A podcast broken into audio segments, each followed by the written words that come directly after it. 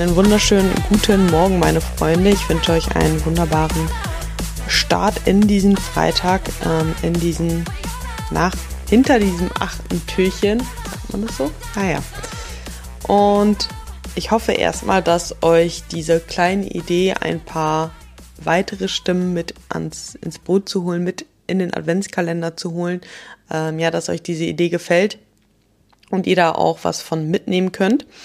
Es folgen noch ein paar mehr Stimmen, auf die ihr euch freuen könnt. Heute geht's allerdings erstmal weiter. Ja, und zwar gibt's heute Teil zwei der Möglichkeiten, wie ihr auch noch weiter Selbstvertrauen aufbauen könnt. Ja, grundsätzlich Thema Selbstvertrauen sicherlich eine ja ein Aspekt, der halt eben gerade vielleicht für die Feiertage auch wichtig ist, für die sozialen Events, dass du dein Selbstvertrauen stärkst, an dich glaubst, dass du das meistern kannst, daran glaubst, dass sich diese Adventszeit anders anfühlen kann, dieses Weihnachtsfest anders sein kann, als du es vielleicht bisher kanntest, ja. Und dafür brauchst du vielleicht ein gewisses Maß an Selbstvertrauen. Also arbeite da die nächsten Tage noch weiterhin dran.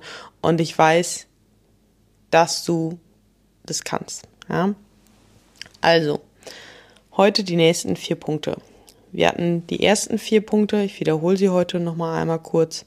Punkt Nummer eins war, mach es leicht, dich an deine eigenen Regeln zu halten. Zweitens, stell dir selber die richtigen Fragen. Drittens, fokussier dich. Und viertens, lass nicht zu, dass dein Handeln von Schuldgefühlen beeinflusst wird. Punkt Nummer fünf, folge deiner Intuition.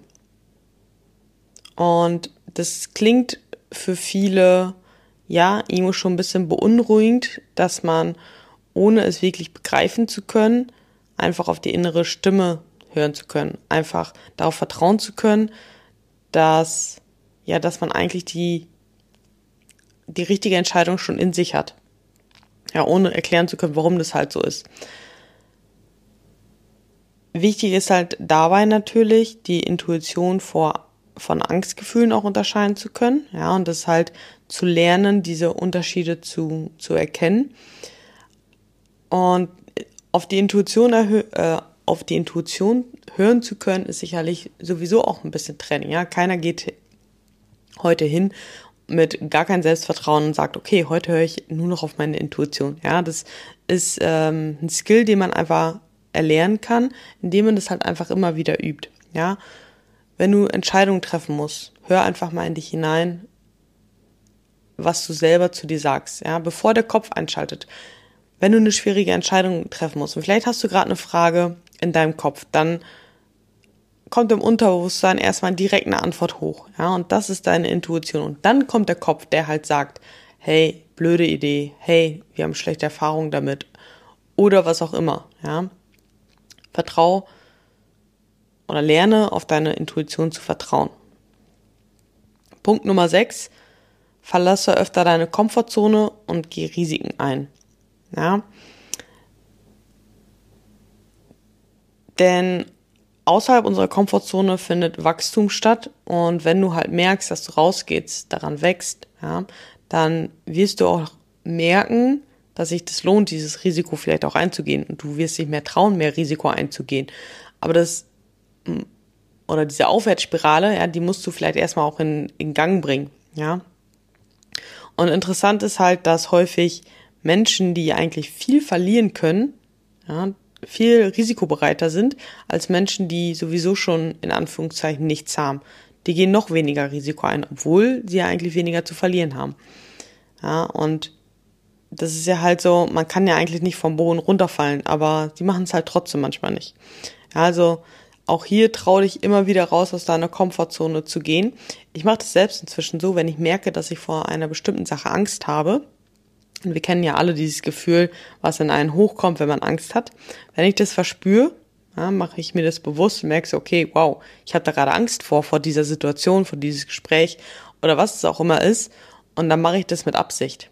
Ja, weil ich halt eben weiß, okay, es steckt häufig hinter dieser Angst, stecken ja häufig auch einfach nur irgendwelche Gedankengänge, die diese Angst dann eben auslösen. Ja? Und dass die Situation ganz anders dann kommen wird, wie es ist. Und umso häufiger du dann merkst, dass ja, dass, ähm, dass es halt eben nur im Kopf diese Angst war und dass es sich lohnt, die Komfortzone zu verlassen, desto mehr machst du das auch, weil außerhalb der Komfortzone findet eben Wachstum statt und das wird dich weiterbringen und das wird dir ein gutes Gefühl geben, wenn du dich das halt eben ähm, traust. Bestes Beispiel, meine Athletin Lea ist diese Woche Pizza essen gegangen, hatte vorher auch sehr, sehr Angst davor.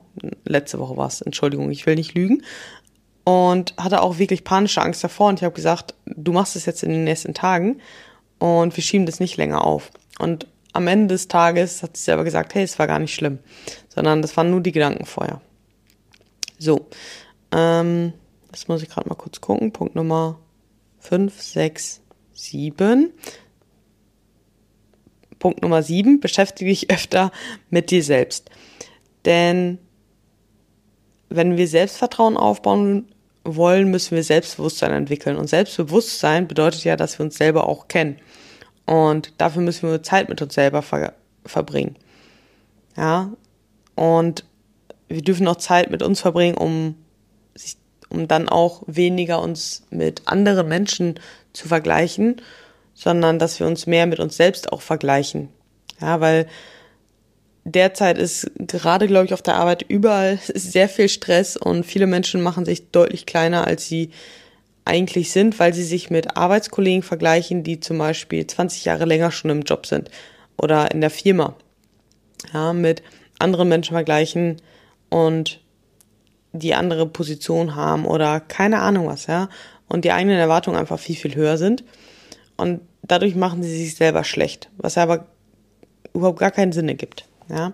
Also vergleiche dich mit sich selber, denn wenn wir Vergleiche anstellen, machen wir das meistens, weil wir gewinnen wollen, aber häufig führt es halt genau eben zum Gegenteil. Ja? Also beschäftige dich mit dir und vergleiche dich mit den richtigen Dingen und mit den richtigen Menschen, ja, weil nichts ist gut oder schlecht, sondern die Frage ist immer nicht gut im Vergleich zu wem oder was. Und Punkt Nummer 8, übernehme die volle Verantwortung. Denn wenn wir die Schuld oder wem wir die Schuld geben, ja, den geben wir auch die Macht. Ja, und sich da vielleicht einfach zu überlegen, okay, was ist jetzt, was kann ich daran beeinflussen? Und natürlich haben wir nicht auf alles Einfluss. Aber das, was uns übrig bleibt, ist, wie wir mit Dingen zum Beispiel auch umgehen. Ja, wie wir Ereignisse interpretieren. Ja, das liegt alles bei dir. Aber wenn du halt immer die Schuld auf andere schiebst, begibst du dich in eine Opferrolle und machst dich damit wiederum auch klein und damit wiederum geht dein Selbstvertrauen auch flöten. Genau. Das waren die nächsten vier Punkte. Überleg dir vielleicht einen von diesen vier Punkten, wo du vielleicht am meisten noch mit dran arbeiten darfst und ja, mach heute eine Sache, an der du dann halt eben ja entweder aus deiner Komfortzone rausgehen deiner Intuition heute einmal zu folgen oder vielleicht auch für, für mehr Dinge in deinem Leben Verantwortung zu übernehmen. Genau. In diesem Sinne hoffe ich, dass du einen wunderbaren Start ins Wochenende hast und wünsche dir einen tollen Tag und wir hören uns morgen. Ciao, ciao.